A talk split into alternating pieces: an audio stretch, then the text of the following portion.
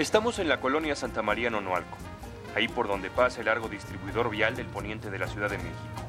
En el número 32 de Jacobo Cayot vivió una leyenda de los once hermanos del Necaxa. En el patio de la casa están peloteando cuatro hermanos. Son los Pérez y a todos les quedó para siempre el apodo de su padre, conocido como el Pichojos. Entre los toques de balón, José Luis, el mayor de los cuatro, toma la palabra. Como sobrenombre en el fútbol le decían Pichojos, un apodo que pues hasta la fecha creo que nos preguntamos de dónde vino, ¿no? Carlos, otro de los hijos, puntualiza el dato. Hasta mis hermanas, ¿no? Les dicen las pichojas también, ¿no? Las pichojitas, ¿sí? Y los, los pichojos, pues por los ojos, ¿no? Luis Pérez González nació el 25 de agosto de 1908 en Agualulco del Mercado, Jalisco. Cuenta su historia que empezó a jugar con el Guadalajara junto a su primo Tomás, a quien en realidad le decían pichojos, y que a la muerte de este en un accidente, Luis acabó heredando el mote porque él tenía los ojos pequeños y rasgados también. El Pichojos fue un futbolista muy delgado, de baja estatura, pero un superdotado de cualidades técnicas. Dicen las crónicas antiguas que fue un extremo izquierdo de primera línea. Mario, su hijo menor, mundialista, exjugador del Necaxa y del América y hoy director técnico, hace un apunte sincero y con reverencia. Yo hubiera querido tener 11 jugadores con esas características. Llegó al Distrito Federal a finales de los 20 con la selección Jalisco y se quedó a formar parte del Germania. Pero sus grandes tardes fueron con el Necaxa, en donde salió campeonísimo junto a sus 10 hermanos. En las fotos viejas de aquellos años es muy sencillo ubicarlo. Basta con buscar al menudito futbolista que jugaba con una boina blanca. Rodolfo, uno más de los hijos del Pichojos, recuerda este asunto. Había un español que cuando jugaban Necaxa contra algunos de los españoles, por cada gol que mi papá metiera, le regalaba dos boinas. Entonces tenía mi papá su colección de, de boinas por ahí.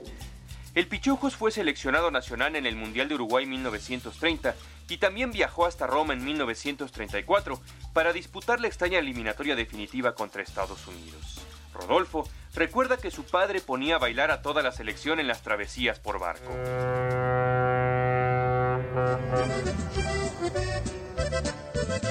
Sacaban las guitarras y, y esa famosa canción del monito de alambre. Y el que no lo baile, el que no lo baile, que baile Chihuahua al baile. No le tienes a todos bailando ahí en el barco. Vamos a bailar, vamos a bailar. El mono de alambre, el que no lo baile, el que no lo baile. Que chica su madre. Su gran legado fue su forma de vivir la vida. Y su gran ilusión fue que sus hijos siguieran sus pasos. José Luis lo tiene muy claro.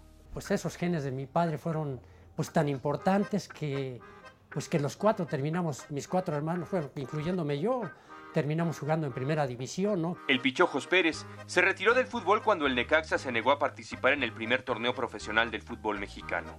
Para 1943 entró a trabajar a la desaparecida Compañía de Luz y Fuerza en el Departamento de Conexiones y Medidores. Fue una persona muy alegre, rodeado de amigos, de compadres, le gustaba cantar, le gustaba bailar y organizaba comidas inolvidables que estrecharon los lazos fraternos de los suyos para siempre. Todos recuerdan los preparativos de las fiestas. Duraba dos, tres días. Barricas de pulque, tenía unos compadres en el rastro de Tacubaya, traían, no, no, no. Le traían barbacoa. Al alcanzar el medio siglo de vida, comenzó a perder la vista. Las cataratas en ese entonces eran incurables. Fue a Mario a quien le tocó servir a su padre en los momentos difíciles. Yo era el, el lazarillo de mi papá cuando salía de su trabajo de compañía de luz. Yo teniendo 10, 11 años, iba yo hasta su trabajo, lo trasladaba yo hacia la casa. Murió a los 55 años y no le dio tiempo de ver a sus cuatro hijos coincidir en la primera división mexicana. Incluso, Mario también fue mundialista como él. Los cuatro herederos de esta leyenda seguirán teniendo a su padre como ejemplo. Todos lo recuerdan con emoción y con nostalgia, pero con esa alegría que brota de repente, como si fuera una pícara gambeta con destino al gol.